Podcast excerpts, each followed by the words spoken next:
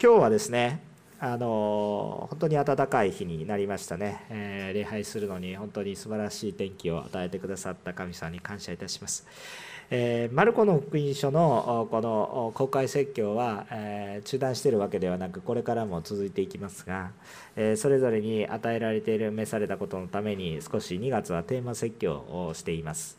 えー、3月からマルコの福音書はまた始まっていきますが時々テーマ説教が入ると思いますのでご理解していただければと思っています、えー、今日のテーマは一体何かというと弟子養育です、えー、今日もこの後に1対1の弟子養育のことがお話をしますけれどもえ弟子養育について少し学びをしていきたいと願っています。まず教会が教会であると言えるこの革新的な部分は一体何かなということ革新的なっていうことはその中心にあることは一体何かなということを考えてみると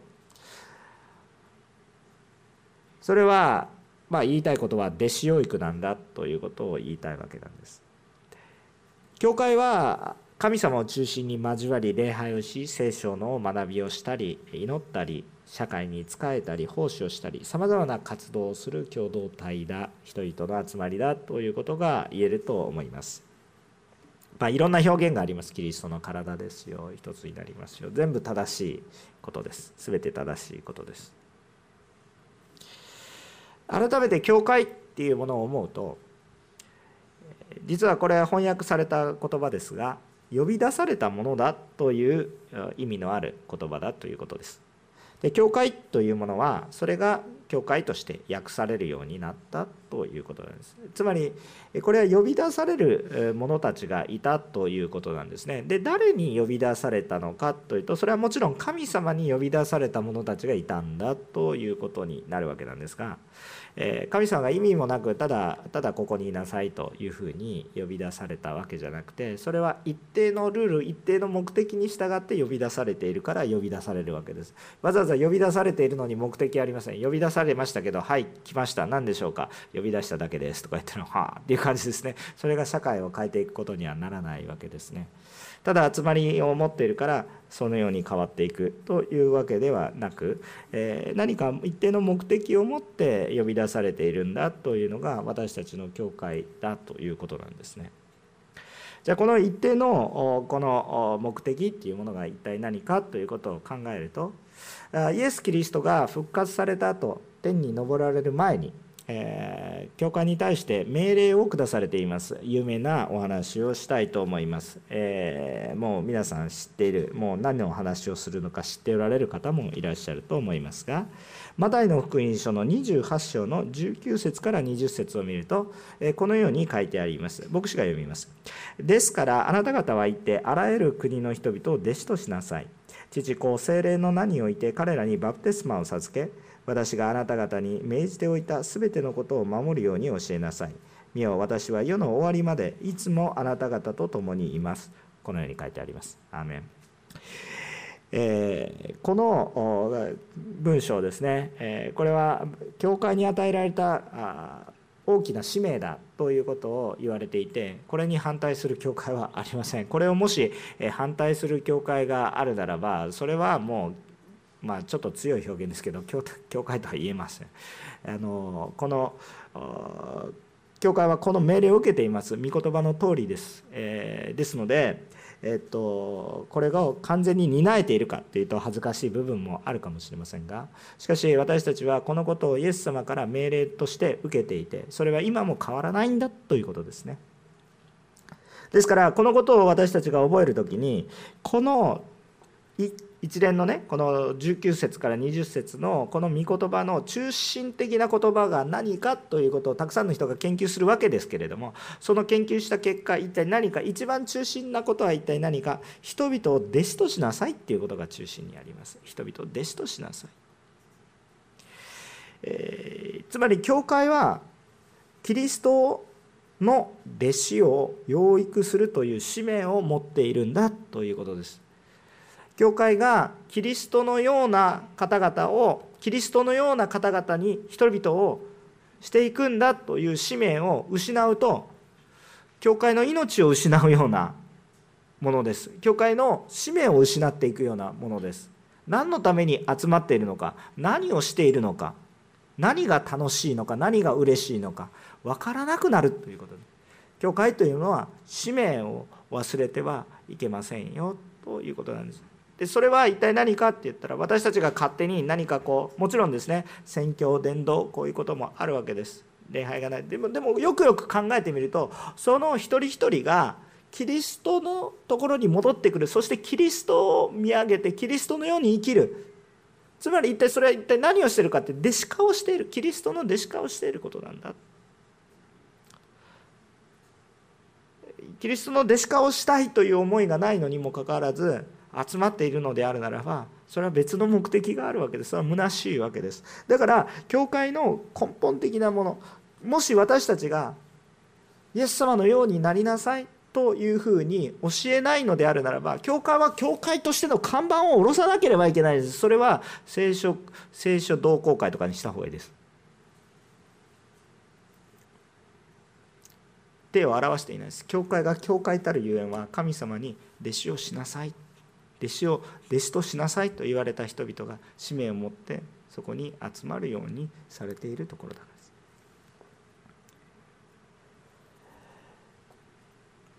教会というのはキリストの弟子を養育し養育する使命を持っています。これは教会の活動の一部分ではなく中心的な部分です。ということを覚えておいてください。これはイエス様の命令だからです。それが教会だということなんですね。もちろんいろんな表現の仕方があります。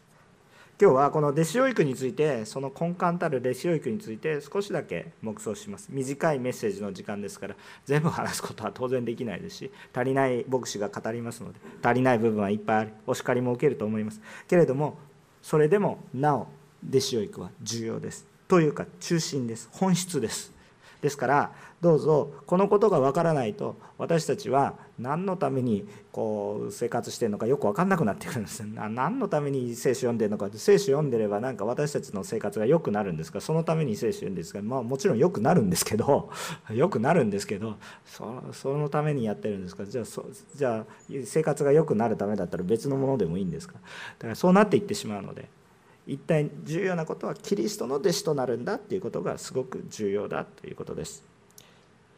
もし私たちの中にこの弟子養育っていうものが回復されていくならば多くの人がキリストの救いとそして永遠の栄光を受けるようになります私たちがキリストの弟子となるならば私たちのみならず私たちのみならず私たちの周りに人も多くの人がキリストの救いと栄光をお受けになることができるようになります。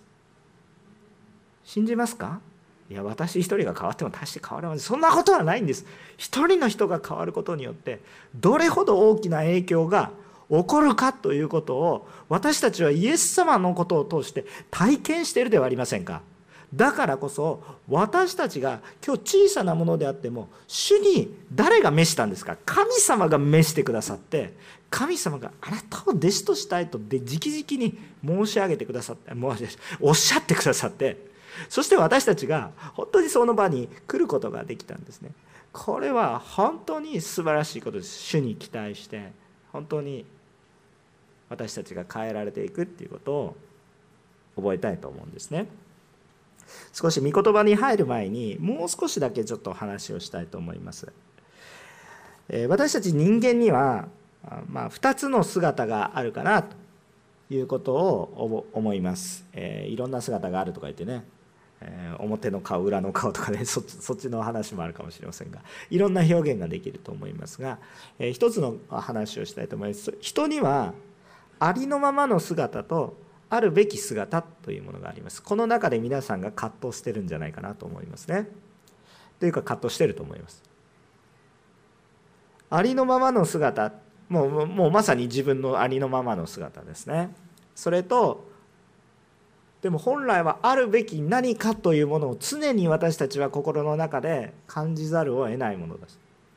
ありのままの姿なんじゃなくてありのままありのままでいいのかもしれないけども本当にこのままでいいのかっていうのを常に感じます。これはあのなんで感じるのかっていうまあなんで感じるのかっていうと答えは分かるんですけれどもしかし、えー、そこにジャンプするのではなくてまず自分のことを考えてください。そう思ってないですか？あるべき姿。もしあるべき姿が見えない人は今何のために生きてるのかも分かんなくなってると思います。ただご飯を食べおトイレに行き死を待つ実践というかありのままだけでいいんだったらもう何も変化がないわけですから。あるべき姿っていう何かを求めているので今日働き今日ロークをしそして自分があるべき姿になれないことに後悔して苦しんでいるんじゃないかなというふうに思います。人にはあるべき姿とありのままの姿だというそういうのがあると分けることができると思います。ありのままの姿というのは一体何か。正直な姿です。しかし罪の中にある姿です。ありのままの私は正直でしょう。真実でしょう。しかし罪のある姿です。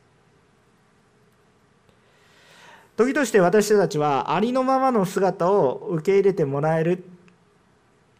そうすると大きな慰めを受けます。ああこのままでよかったんだ。ね私は別に何か別のものにならなくても受け入れられてるんだな。ありのままでいいんだな。人がもし理解者を得たならばその人は大きく用いられるでしょう。しかしどんなに素晴らしい人でも理解者が得られなければありのままの姿を受け入れられなければ本来持っている素晴らしさも発揮することができず苦しんで私はよそ者だと思って苦しむだけ。そのような私たちになり得ます。ありのままの姿を受け入れられるっていうことは理解してもらえるっていうことはそれは本当に宝のような体験であり経験でありそれを理解してくれる人は本当に大切な人だというふうに捉えて間違いないと思います。私たちはありのままを受け入れてもらえなければ何も始めることができません。今ある姿を否定されたら一体どこから足がかりがあるんですか？誰でもここからスタートしないといけないんです。今ある姿を認めてもらえないで今いる姿を否定全部否定されてしまったら一体どこに行けばいいんでしょうか？生きる価値がないんでしょうか？今全てを否定されたら。ありのままの今の自分が完全に否定されたら人は生きていくことができません。存在価値を感じることができなくなるからです。だからありのままの姿で私たちが主の前に出ていくこと。また主がそれでも私たちをちゃんと受け入れていってくださっていることを知ることはとっても大切なことです。皆さんありのままでいいので。神様の前に出てきてくださいね、まあ、たくさん化粧してきてくださって構わないと思うんですけれども。まずありのままでそんな武装しないでね。かっこつけなくていいから。神様はまずありのままそのありのままの姿でまず神様の前にまず出ることがすごく重要なんです。そこから全てが始まるんです。ところがですよそこでとどまっている人は世にはいないんですそこでとどまるっていうことは生きていないのと同じで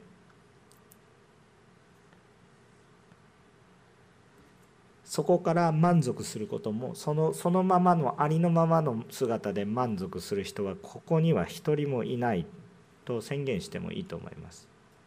ありのままで受け入れられるということは大きな慰めを受けるでしょう。励ましを受けるでしょう。しかしあなたはそのありのままでいたいと思ってるんですか？本当にそう思ってるんですか？このありのままが全て正義だ。完璧だと思ってるんですか？正直に胸に手を当てて今今の姿がパーフェクトだと思ってるんでしょうか？おそらく違うと思います。ありのままで受け入れられることはスタートに過ぎない。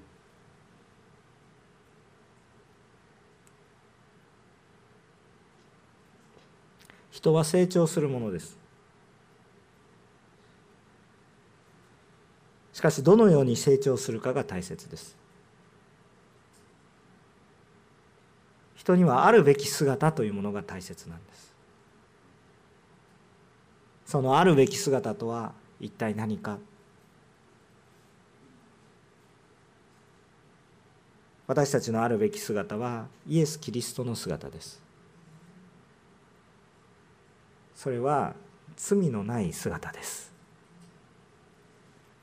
私たちは罪ある私たちが受け入れられなければやっていけないんです。罪あることだけを指摘されてお前罪人だと言われてしまってもうだからダメだと言われたらもう私たち生きていくことができないんです。はい罪の結果死です。はいそれで終わり。はいそれでじゃあもうどうするんですか？もう積んでるんです。打つ手がなし。道がない。生きていても虚しい。死ねば終わり。どんなに映画を極めても。虚しい。だからそうじゃないんだよ。神様は私たちが今罪人であるけれどもまず受け止めてくださる方だということを知ってほしいんです。どこまで行っても受け止めてくださいます。でもこの受け止めてくださる主は私たちをそのまま罪の中にいていいよとは言われないんです。受け止めてそして成長しなさい。受け止めてただ受け止めてるだけでとどまってるので成長しなさい。成長を促してくださる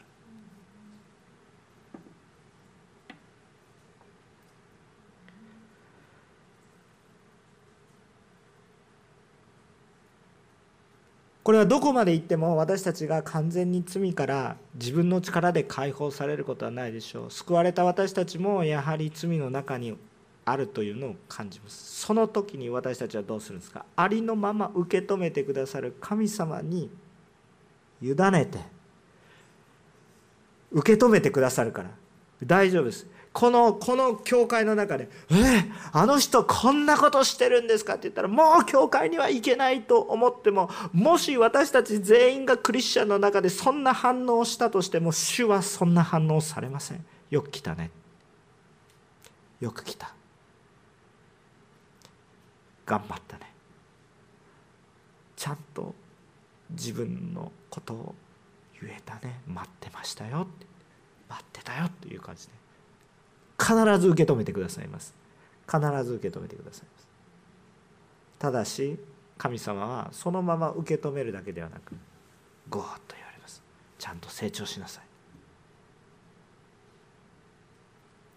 受け止めるだけでそのままでいいよとは聖書のどこを読んでも書いてないです。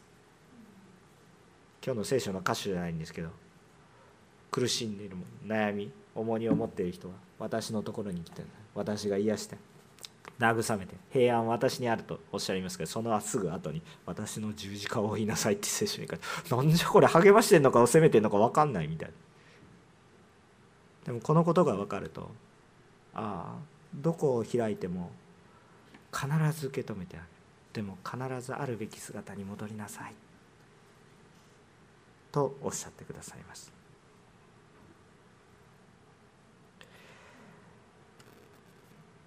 私たちはありのまま主に受け入れられあるべき姿に成長させていただくべきあるべき姿が本来にあるんだということを覚えておいてください。もし私たちが今今のまま受け入れられても感謝ですね。でも私がもし赤ん坊だとして赤ちゃんのまま受け入れられることは大切です。生きていくために赤ちゃんが赤ちゃんでお前赤ちゃんでいることが罪だとか言われたらもうどうしたらいいんですかって話になります。赤ちゃんは何もできません。だから恵まれます。じゃあ一生赤ちゃんのままでいいんですか？そんなの不健康でしょ。もっと神様と交わっていくんです。もっと豊かに。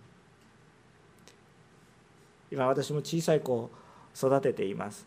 あのお父ちゃん帰ってきたよとか言ったらあーってやってくれる小さい子がいます。小さい子がいます。もしそのその子供がですねその子供がですね50歳になりました。お父ちゃん帰ってきてお父ちゃんってやってたらですねお前はバカかと言ってしまうわけです。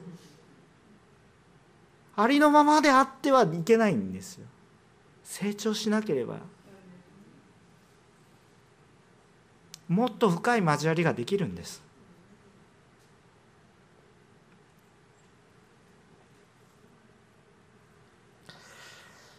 聖書から学んでいきましょう。一節こう書いてあります。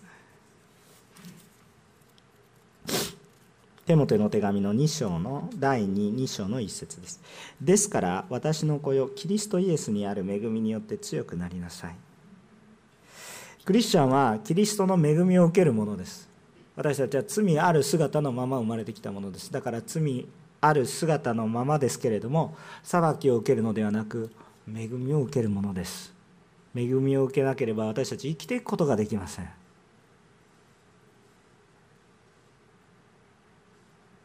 恵みを受けるものです。裁きを受けるものではなく恵みを受けることです。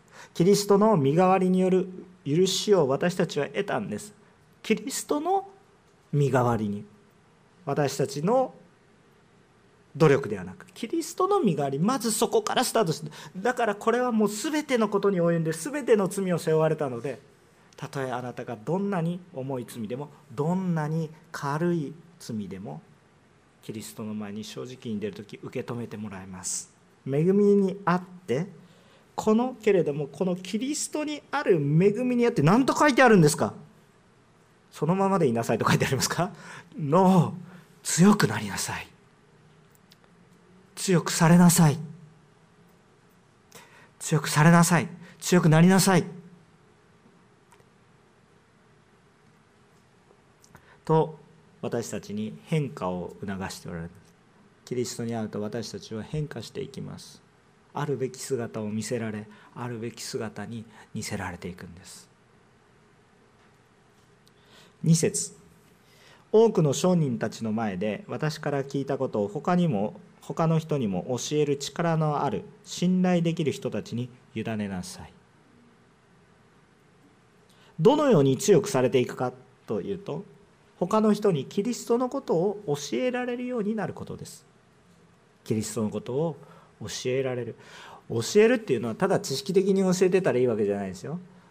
イエス様ってどんな人ですかとか言ってノンクリスチャンの人に聞いてああなんかキリスト教ではこう全ての人のために死んでよみがえったと言われてるあ救い主だとされている人ですって福音的には言ってる内容むちゃくちゃ正しいですけどその人に力がありません。教えることはできていい。内容は話していても伝わるものがありませんあそうですかと。教える力のあるどういうことでしょうか。それは人生をもって証ししているということに他ならないですか？これが教会の大切なところです。今日言いたいところはこの2節が中心的な御言葉です。今私たちがしようとしていることもこれをしようとしています。3節から7節を至るとこう書いてあります。キリストイエスの立派な兵士として私と共に、えー、私と苦しみを共にしてください。兵役についている人は誰も日常生活のことにまず煩わされることはありません。ただ兵を募った人を喜ばせようとします。また競技する人も規定に従って競技をしなければ栄冠を得ることができません。ロークしている農夫こそ最初の収穫の分け前に預かるべきです。私が言っていることをよく考えなさい。主はすべてのことについて理解する力をあなたに与えてくださいます。アメン。まず主に期待しましょう。主は理解する力も私たちに与えてくださいます。その上でこの御言葉はパウロの言葉ですけれども神様によって与えられたパウロの言葉3つの例を挙げています。1つが兵士1つが競技者1つは農夫という例を与えながらこのことを説明しています。これは一体何を言いたいか。目的達成のためにロークをすることを教えています。目的の達成のためにロークをすることを教えています。兵士。その3節3節の兵士のこのところに「私と苦しみを共にしてください」と書いてある。私たちが変化をしていくことは労苦を伴うものなんです。しかしこの労苦をもって何が与えられていくかというと兵士には喜びが与えられます。神様を喜ばせまた喜びを与えていくようなものでそして競技者として歩んでいくならそれは栄冠を得ていくようなものだ。そして農夫に関してはその今日生きる糧を与えられる。これがなけてなければ死んでしまう。そうですよね。今年1年頑張って働いたけど収穫がゼロでしたとか言われたら死んでしまう死んでしまうんですよ。食べるものないんですよ来年ね。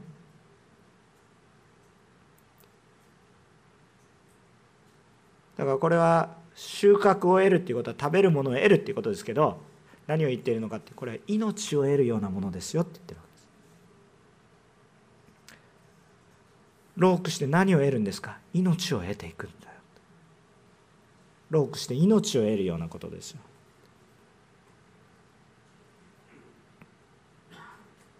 それはそのロークを超える喜びがあり栄冠がありロークなんてもうそれは価値があったとしか言いようのない喜びと栄冠と命があるんだって言ってるんですよ。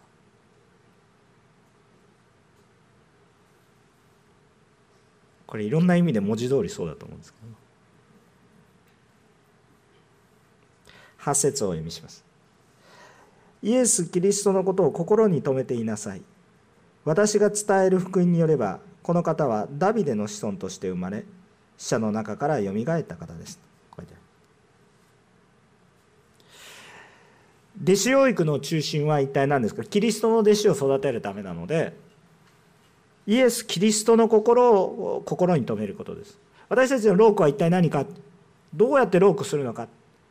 一重に言うとイエス・キリストに心をとど心イエスのキリストのことを心に留めること。これが大変なんです。これをただ思いの中にあるんだ私の行動私の考え方私の生き方の隅々にまで至らせることがロークするんです。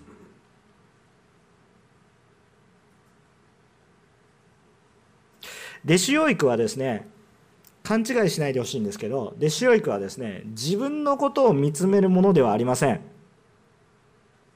弟子養育は自分のことを見つめることになるとは思いますけれどもそれは付属的なもので弟子養育の中心はキリストに目を向けることです。キリストのことを心に留めることです。私のことを心に留めるんじゃないです。私たちついついこう霊的な整えを考える時に私の状況を見つめることをしてしまうと思います。これもしてしまうと思います。多くの宗教がそうしているように。多くの哲学書がそうしているように。自分のことを見つめ心理学がそうであるように。自分のことを見つめます。しかし弟子養育は自分のことを見つめることではありません。自分のことはまず起きます。でキリストを見るんです。そうするとその中に私のことも含まれていることを考え私が変えられてキリストのようになるんです。これが弟子養育の根幹です。だから弟子養育は、まあ、QT もそうですが瞑想とか、まあ、黙想という言葉は使うと思いますけどねメディテーションという言葉ですね。あのそれは便宜ねちょっとそういう言葉に属する言葉がなかなかないから教会でも使いますけどそれは主を黙想して自分を顧みるっていうことを言ってるだけであってね。自分だけのことを黙想したり世のことを儚んだりそういうことをしなさいと。瞑想とか座禅とかね。いい世界ですよ。なんか心が癒されそうな世界ですよ。あの私も日本人ですからねなんかねお寺の雰囲気とかじゃ好きかとか言われたらですね平安があるなとか 何を言ってるんだとか思うかもしれませんけど雰囲気自体が別に嫌いなわけではありませんすごく静かな雰囲気ねでもじゃあ好きかと言われたら好きか嫌いかじゃないそこに命があるかないかって言ったらないと思ってるんですけど。だから弟子養育は瞑想や座禅のように自分を見つめる訓練ではありません。皆さん自分を見つめて何が楽しいんでしょうか？まあ楽しいかもしれません。知らなかった自分を知っていくと思います。その結果何が起こると思いますか？私たちは人を見ると失望します。時々教会の中に人を見てしまって失望する人がいてます。ああ教会の人々はこうだ。と言ってまあ世の人の人を見てまあいいんですよ。それも失望するんですよ。皆さん牧師が今メッセージをしていますがお前牧師の人格とか牧師のその何かって見たらきっと失望すると思います。私に失望してくださって構いません。でも自分を見つめてください。じゃあ自分を見つめると一体どうなりますかって。失望どころか絶望します。可能性がない。なんだ私でもキリストを見る人は生きます。人を見ると失望します。自分を見ると絶望します。キリストを見ると生きます。もし人々に希望があるというならばこの世になぜ戦争がありなぜ憎しみが絶えないのかなぜゴシップが世から消えないのか私は人が祝福されているよりも人が不幸になることをなぜ喜んでいるのか私の内面にそんなに希望があるわけがない。人間というものに希望がない。しかしキリストを見ると全く変えられていく。そのような希望があるんです。私たちは自分のことを黙想していくんではなくて自分のことを黙想しても非常になんかね人に会いたくなりますよね。もうなんかもういいんだよ。礼拝なんて行かなくてもいいんだね。もうとにかく自分と神様だけの関係です。そうですか。じゃあ自分と神様との関係。ありのままの姿を受け入れられて慰めていいですね。あのそれは必要なんですよ。あのこれをバカにしてるわけじゃなくてそれ必要なんです。でもあなたはその先にイエス様を見てないんです。そのイエス様が何を求めておられ何をされていて私たちに何を求めて何どうしようとされているのか。見てないんです。そのイエス様が私も含め今もただ私をお荷物のようにずっと救ってくれてるわけじゃなくてイエス様は私たちを道路者としようとしてそれを願っていて主はそうなることを一番喜ばれている。まさに私たちが神の子となる。神の子って何ですか？イエス・キリストのことですよ。イエス・キリストのように変わることを一番喜ばれてるんです。帰ってきた。息子が帰ってきた。娘が帰ってきた。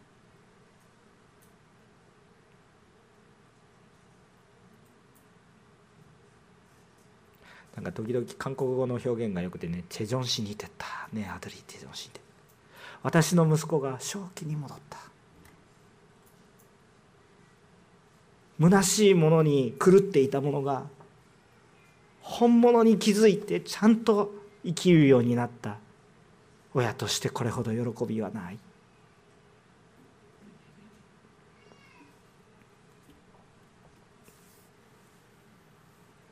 9節10節を読みます。この福音のために私は苦しみを受け犯罪者のようにつながれています。しかし神の言葉はつながれていません。アメン。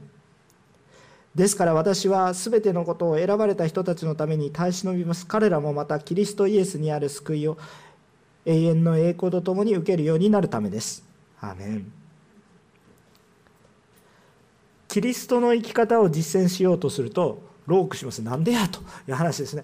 キリストの生き方を実践するならばすごいスーパーパワーが与えられてものすごい変化が与えられてもう百戦百勝みたいな負けなしみたいな感じになるかと思ったらもう百戦百敗ぐらいな感じで負け続けなんでこんな苦しむんだっていう苦しみの中を歩み続けるようなこと。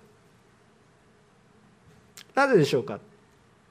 罪のあふれている世の中で罪のない生き方をしようとするならばそれは流れに逆らう生き方となるからです。罪のあふれているようで罪のない生き方をするならば流れに逆らう生き方となるからです。流れに沿っていれば楽です。しかしありのままであるっていうことは慰めを受けます。楽です。力の回復を受けるような気がします。一生懸命死に向かっていますが。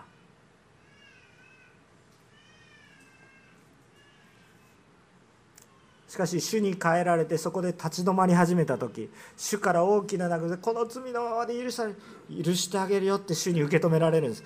そのまま流れていってはいけない。ダーンと受け止められるんです。そのまま流れてる。裸であってもいい。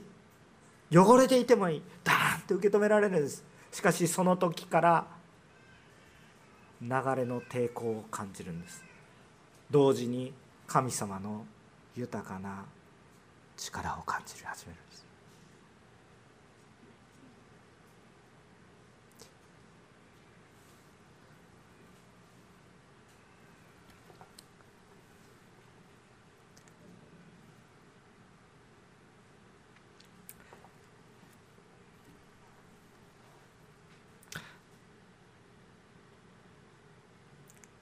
最近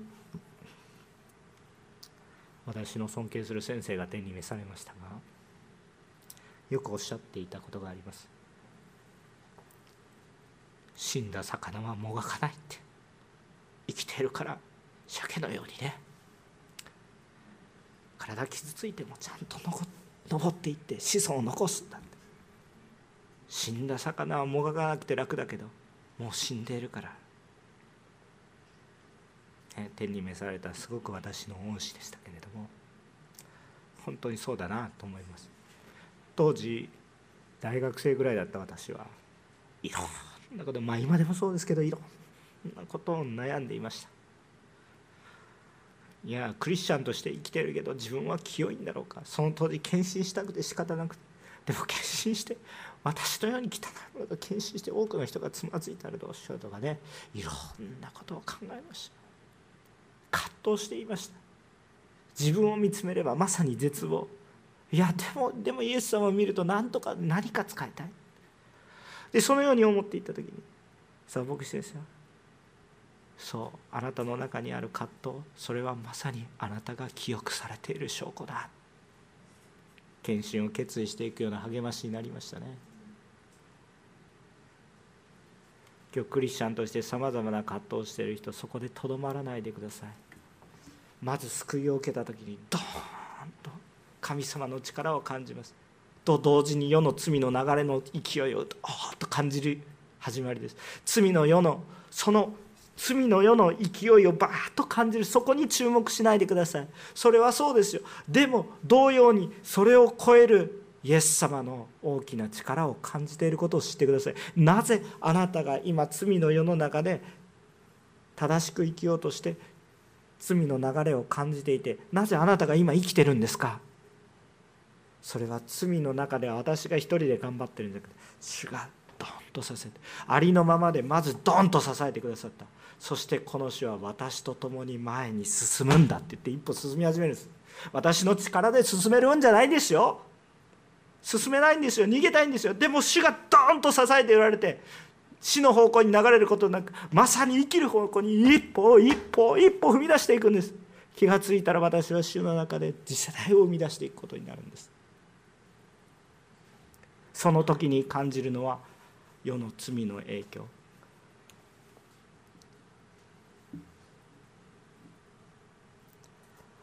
キリストの生き方を実践しようとすると苦しみます。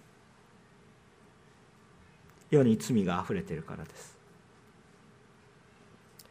でもそれを内面にもっと反映するともっと深刻なことが起こります。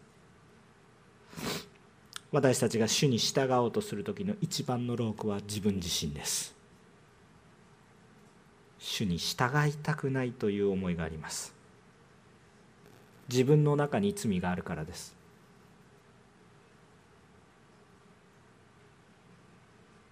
しかしそれでも私たちは神様の御言葉を信じましょう。その真実さを信じましょう。私の中に罪の抵抗を感じます。罪の弱さを感じます。流れていってしまいそうです。でもなぜ今日あなたは礼拝に来れたんですか？なぜあなたは御言葉を読んでいるんですか？罪の問題を私は感じます。そうです。感じています。でもそれは同時に神様の助けを感じているものなんです。そこに注目するのではなくキリストにこそ目を向けるんです。御言葉を信じキリストを心に留めて生きキリストの生き方を実践するも私たちでありたいと願います。そうすればどうなるんですか？御言葉が真実なように自分自身だけではなく多くの人々がキリストによる救いと永遠の栄光を受けるようになります。誰が言ったんですか？聖書が言ってるんです。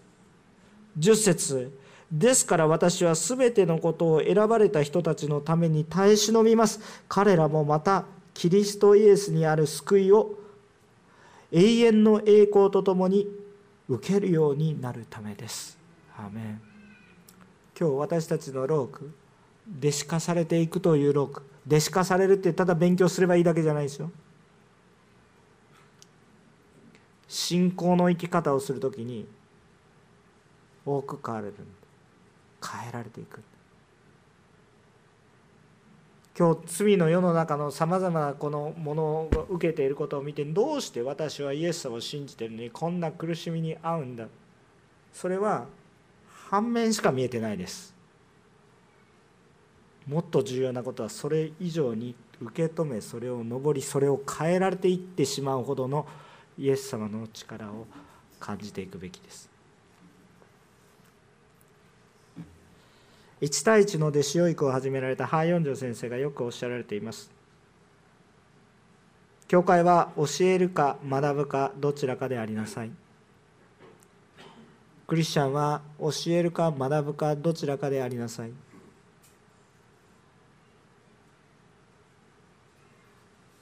教えていると自分の足りなさが示されます。足りないなと示されたら学べばよい。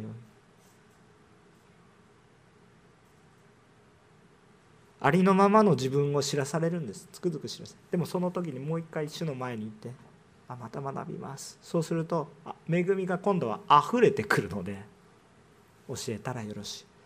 教えていてところがいつの間にか教えていてさあいけるぞと思ってね私はいけるぞと思ってなんか時々ねこう神様の中で言ったらいつまでも全然パワーが溢れてどんどんどんどんいけるのにピューって神様から離れて自分の力で教えるぞってやってたらだんだんだんだんパワーがなくなってきてですねあなんか何か何を教えてるのか分かんなくなってくるで上関係思ったらいつの間にか神様から離れてたそうじゃない立ち返るなドーンってやられたらあ自分はダメなんだドーンみたいな感じでまた神様大丈夫だとか言ってくださってそれでもあなたはそれでも前に進みなさい到達したところからさらに前に進むように神様さ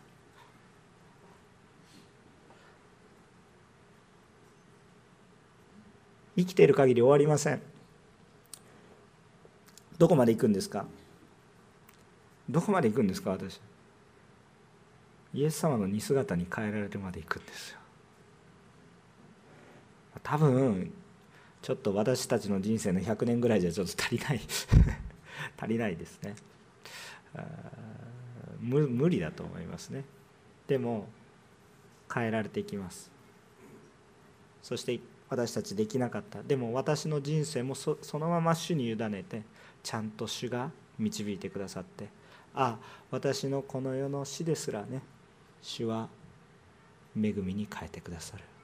先週のメッセージにつながっていきます。私たちがちゃんと弟子化されて生きるならば私のお葬式ですら神の栄光を表すものになります。生きても死んでも神様を明かしするものになります。もちろん私の魂は主と共に永遠に生きます。主の中にあって弟子化されるロークを歩む時苦しみますがそこには喜びと栄冠と命の救いがあります。変えられない恵みです。おんのり教会にはその一つの方法として1対1の弟子養育があります。皆さんぜひ主を見つめてください。プログラムだと思わないでステータスと思わないで。その一つの適用が1対1の弟子養育です。ぜひどうぞ皆さんと共に豊かな恵みを分かち合い多くの人の救いに預かる私たちでありたいと願います。祈ります。